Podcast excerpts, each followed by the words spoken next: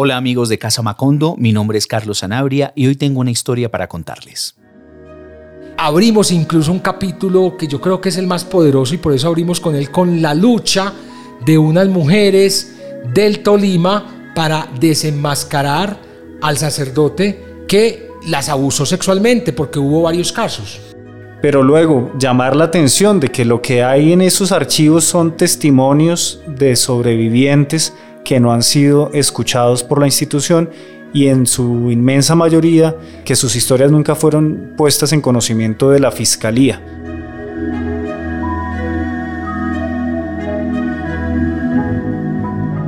En Casa Macondo creemos que el entusiasmo acrecienta los sentidos, los espabila, pero hay que aprestarse, disponer un método. El nuestro, de pie sobre las manos y contrario a lo aprendido, incluye tocar el mundo con los ojos, escucharlo con la nariz,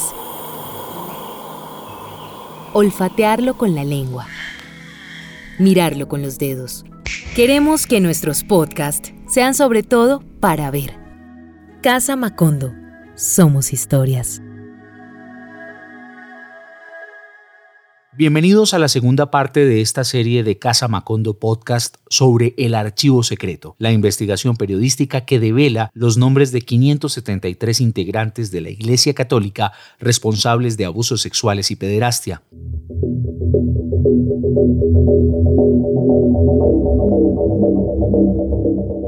En la semana anterior a la publicación de este episodio, uno de los coautores de este libro y director de Casa Macondo, Juan Pablo Barrientos, recibía en Bruselas el Premio a la Libertad de Expresión 2023 en la categoría de Impacto que entrega la organización Reporteros Sin Fronteras a periodistas de todo el mundo por su compromiso con la verdad y los riesgos que representa encontrarla en un país como Colombia y frente a la mirada de organizaciones tan poderosas como la Iglesia Católica. Prix Juan Pablo Barrientos, Colombie.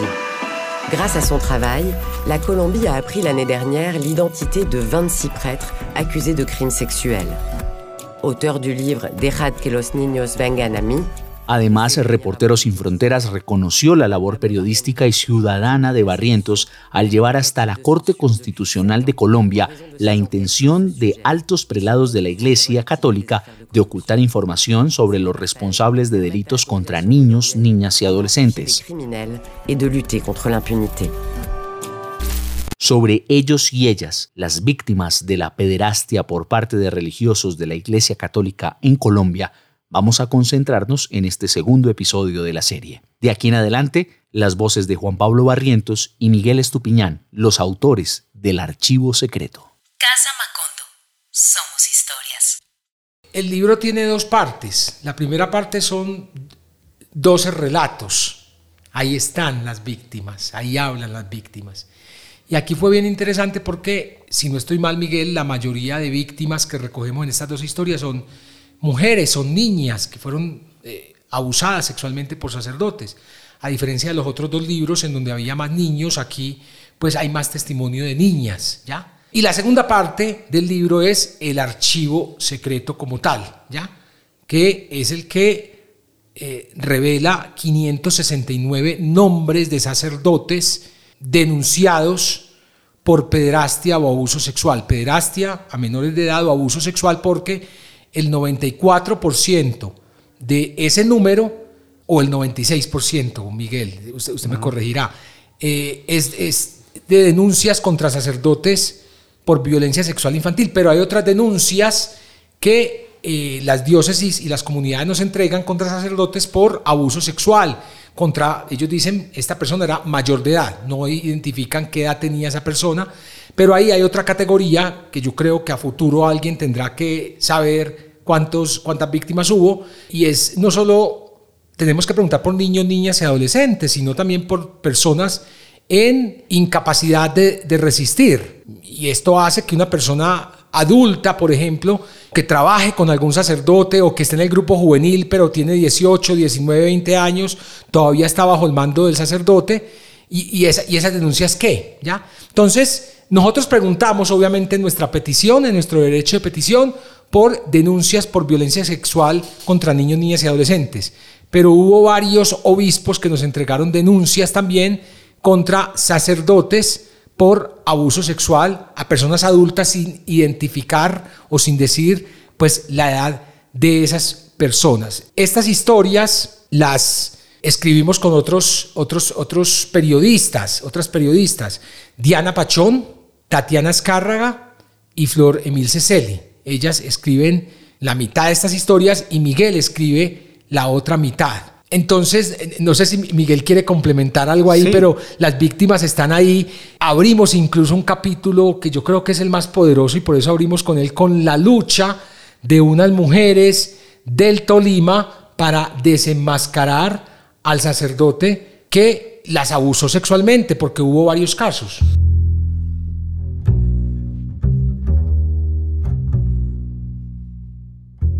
Esas 12 historias lo que pretenden es poner en primer plano, digamos, el, foco del, del, problema. Pero detrás de cada uno de esos 569 sacerdotes hay muchas víctimas cuya voz ha sido amordazada. Cuando hablamos de denuncias, estamos hablando de que el ejercicio de la voz de la denuncia llegó hasta las curias con nombre propio y fue censurado y fue guardado y, esa denuncia fue retenida. Entonces tenemos esas 12 historias que involucran a más de 12 personas como tal, porque son grupos de víctimas, incluso organizaciones de sobrevivientes que lideran en este momento procesos para juntarse a lo largo y ancho del país, pero luego llamar la atención de que lo que hay en esos archivos son testimonios de sobrevivientes que no han sido escuchados por la institución y en su inmensa mayoría que sus historias nunca fueron puestas en conocimiento de la fiscalía. Por eso no estamos hablando solo de papeles, de, de denuncias escritas. Detrás de cada una de esas denuncias hay, hay sobrevivientes. Y el protagonismo, digamos, de, detrás de estas historias lo tienen quienes se han restablecido al amparo de esta crisis de, estar marginados por una institución que no solo los atropelló y los abusó en su momento, sino que ahora impide que se sepa la verdad sobre la violencia que han sufrido. Entonces, para nosotros es claro que, esto no se hubiera podido hacer si de parte de los mismos sobrevivientes no hubiera surgido la necesidad existencial de hacer un movimiento que es el que nos tiene hoy aquí. Ha sido en atención ese movimiento que, comparten con personas en otras partes del mundo, en Francia, en Australia, en Alemania, en Estados Unidos, y que hace que estemos ante una comunidad de luchadores sociales y de defensores de derechos humanos que supieron restablecerse a pesar de la violencia sufrida. El libro es una fotografía de un movimiento que en Colombia está creciendo cada vez más. Entonces, al hablar de 569 sacerdotes denunciados, estamos en realidad llamando la atención de quienes han hecho posible que el foco esté puesto sobre esta noticia. Noticia que ha estado en la prensa en los últimos 20, 21 años después de que el Boston Globe publicó esta gran investigación que demostró que entre el 7 y el 10% de los curas de esa arquidiócesis estadounidense habían sido denunciados por abuso sexual infantil o abuso sexual contra niños, niñas y adolescentes. Y desde ahí las noticias no han parado. Hasta hace poco, Miguel, que encontramos el reporte del Defensor del Pueblo de España que habla de 400 mil casos de abuso sexual, 200 mil de ellos cometidos por sacerdotes, 200 mil. La estimación, según una encuesta del informe, es de 445.000 víctimas en el ámbito religioso y de ellas unas 240.000 habrían sido agredidas por un sacerdote o religioso. Los testimonios recogidos de la escucha respetuosa y confidencial revelan el impacto devastador que los abusos sexuales han tenido en la vida de personas concretas. Los obispos cuestionan esas cifras. Esto es mentira esto no, no corresponde a la realidad. Que no dice, bueno, eso nos toca a cuánto nos toca a cada uno. Y esto es lo que habría que de alguna manera desmentir. Esta cifra se asemeja mucho a la, a la cifra que entregó Francia, una comisión que contrataron los obispos franceses, que demostró que entre 1950 y 2020 hubo 216 mil eh, casos de abuso sexual por parte de sacerdotes. 216 mil Francia, 200 mil España y aquí en Colombia qué? Aquí en Colombia creemos o creen los señores obispos que no pasó nada o siguen creyendo que esta es una persecución.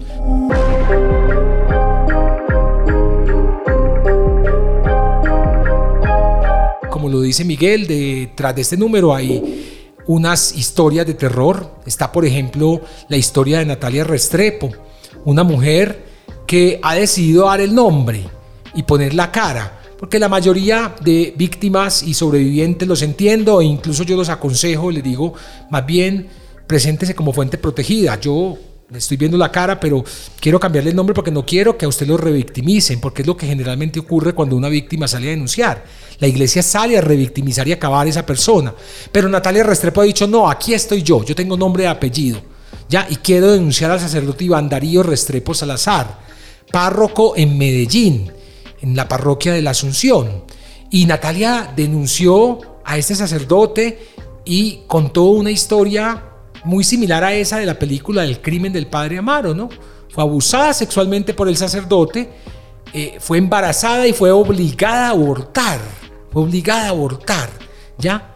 Entonces, eh, Natalia se empodera, va, denuncia, y al cura no le pasa nada, Iván Darío Restrepo, no le pasa absolutamente nada. Como no le pasó nada al telepredicador antioqueño Carlos Yepes. Tocas el tema del abuso sexual. Entender que detrás de esto hay personas muy ambiciosas de dinero, ambiciosas de fama, fungiendo como víctimas porque les da cierto rol, reconociendo que hay víctimas reales, reconociéndolas, y la iglesia ha pedido perdón por ellas, pero también hay muchos oportunistas que quieren pescar en río revuelto. Y la motivación es esa, sacar dinero y les prometen, mire, acusemos a esta persona y luego la demandamos. Carlos Yepes lo denuncian tres hombres que dicen haber sido víctimas de violencia sexual eh, en su niñez por parte de este famoso sacerdote antioqueño. Nunca nadie, una mala expresión, nunca nadie una mala palabra, siempre Padre, oro por usted, lo apoyo a usted, creo en usted. Lo que ha habido por parte de Carlos Yepes y de todos los seguidores de Carlos Yepes es una revictimización de estos tres sobrevivientes. Ah, que es que ese primer sobreviviente o esa primera víctima que lo denunció, él se retractó y aquí está la retractación. Yo creo que de esos casos nos encontramos mucho, muchos. aquí, muchos aquí en, los archivos secretos, de víctimas que denuncian y se, y se retractan. ¿Por qué? Porque hay unas presiones están luchando contra una institución tan poderosa que tiene tanto dinero, que tiene abogados para aplastarlos, que se retractan pues la cantidad de víctimas que se retractan, no porque el, cura sea inocente y no porque es que no lo quiero acusar falsamente, no, es porque no me quiero echar de enemigo a, ese, a, esa, a esa empresa poderosa. O es porque eh, en, muchos, en muchas situaciones también la iglesia concilia por debajo de la mesa con millonarias sumas de dinero y le dice a la víctima, retráctese, aquí están sus 100 millones, sus 200 millones, sus 300 millones, fírmeme aquí y ya no pasó nada. En el caso de Carlos Yepes, la primera víctima se retracta porque la fiscal, una fiscal le dice, esto es muy grave lo que usted está denunciando. Si usted no se retracta, usted podría irse a la cárcel. Hubo presión de la fiscal, hubo presión de este cura. ¿Qué hace la víctima? ¿Qué hace este joven? Me retracto, pues no tengo nada más que hacer.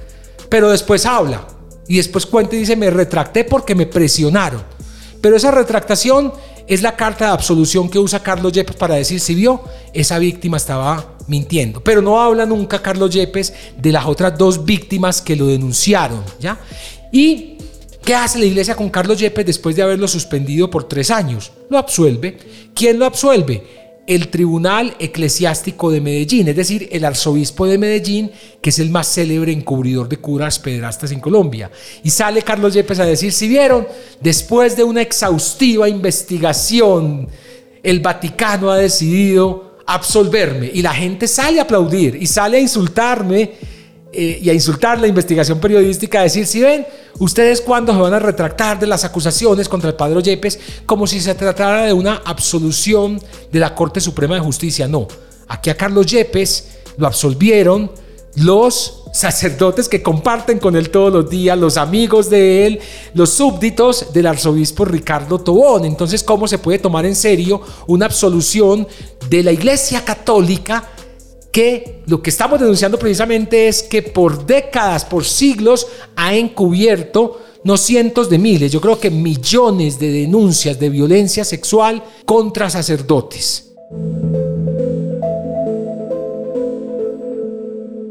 Casa Macondo, somos historias. Una condena en Manizales contra un sacerdote. Es el padre Octavio Barrientos, que es de la Arquidiócesis de Medellín, estaba en ese momento trabajando en la arquidiócesis de Manizales porque pues para allá se lo llevó el entonces obispo, arzobispo Gonzalo Restrepo Restrepo. Lo invita a trabajar allá. Entonces era el ecónomo, era el encargado de guardar, de, de, pues, de guardar la platica y hay una condena contra un cura y esa condena también era una condena contra la iglesia a pagar la reparación a la, víctima, a la, a la víctima que, que, también tendríamos que hablar de eso. Aquí el, el meollo del asunto es la iglesia esconde estos archivos porque la iglesia obviamente es una empresa que genera recursos, que genera muchísimo dinero y como toda empresa, pues el gerente de la empresa busca salvaguardar los recursos y aquí esconden los archivos y no quieren reconocer a las víctimas porque si lo hicieran tendrían que reparar a todas las víctimas. ¿Y qué está pasando en este momento en Estados Unidos? Están vendiendo iglesias.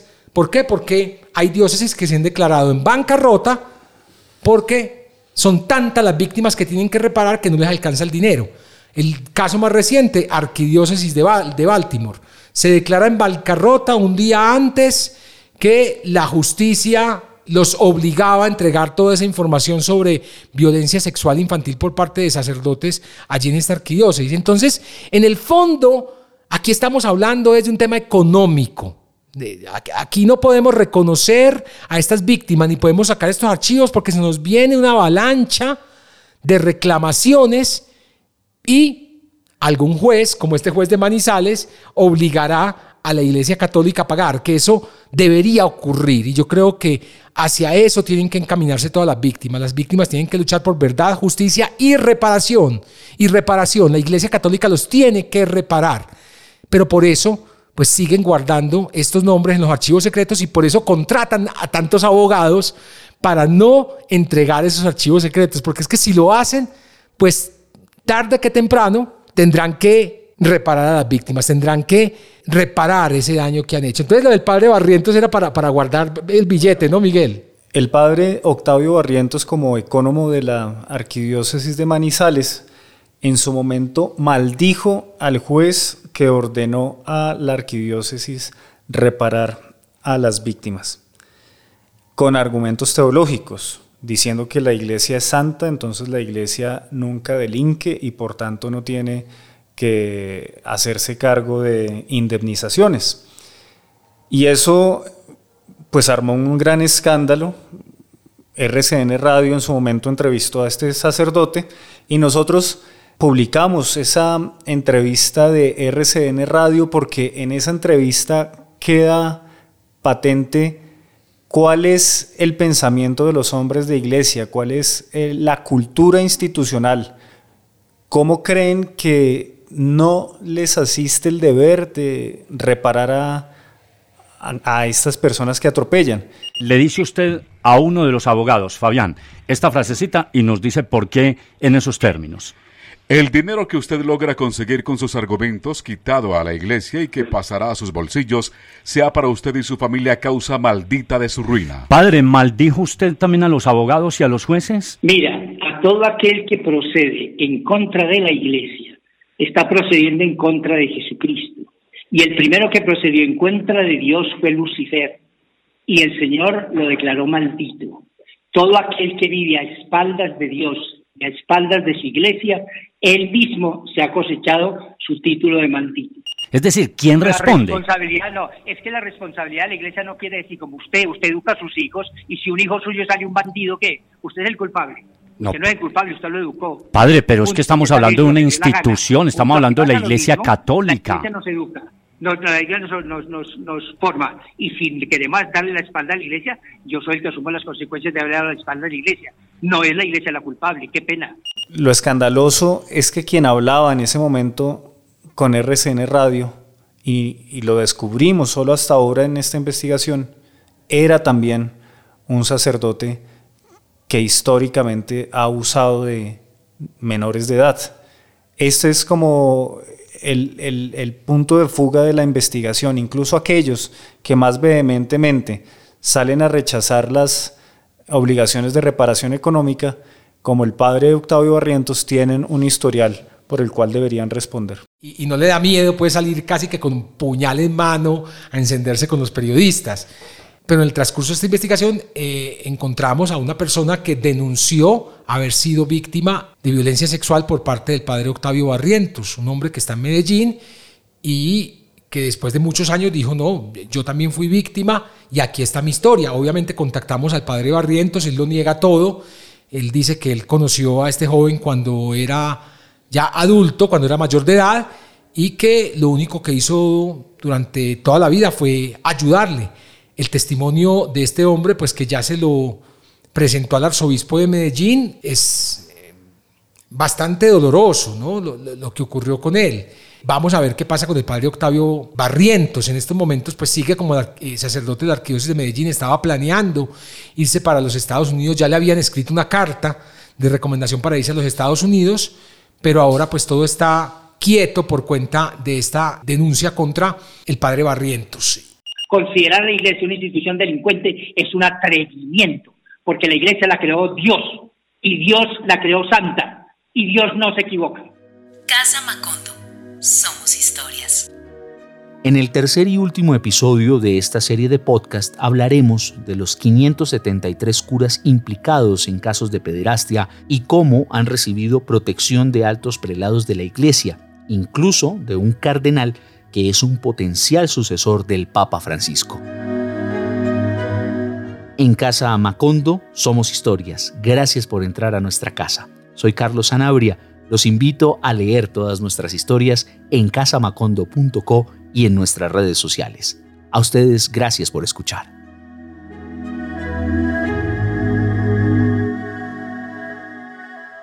Casa Macondo. Somos historias.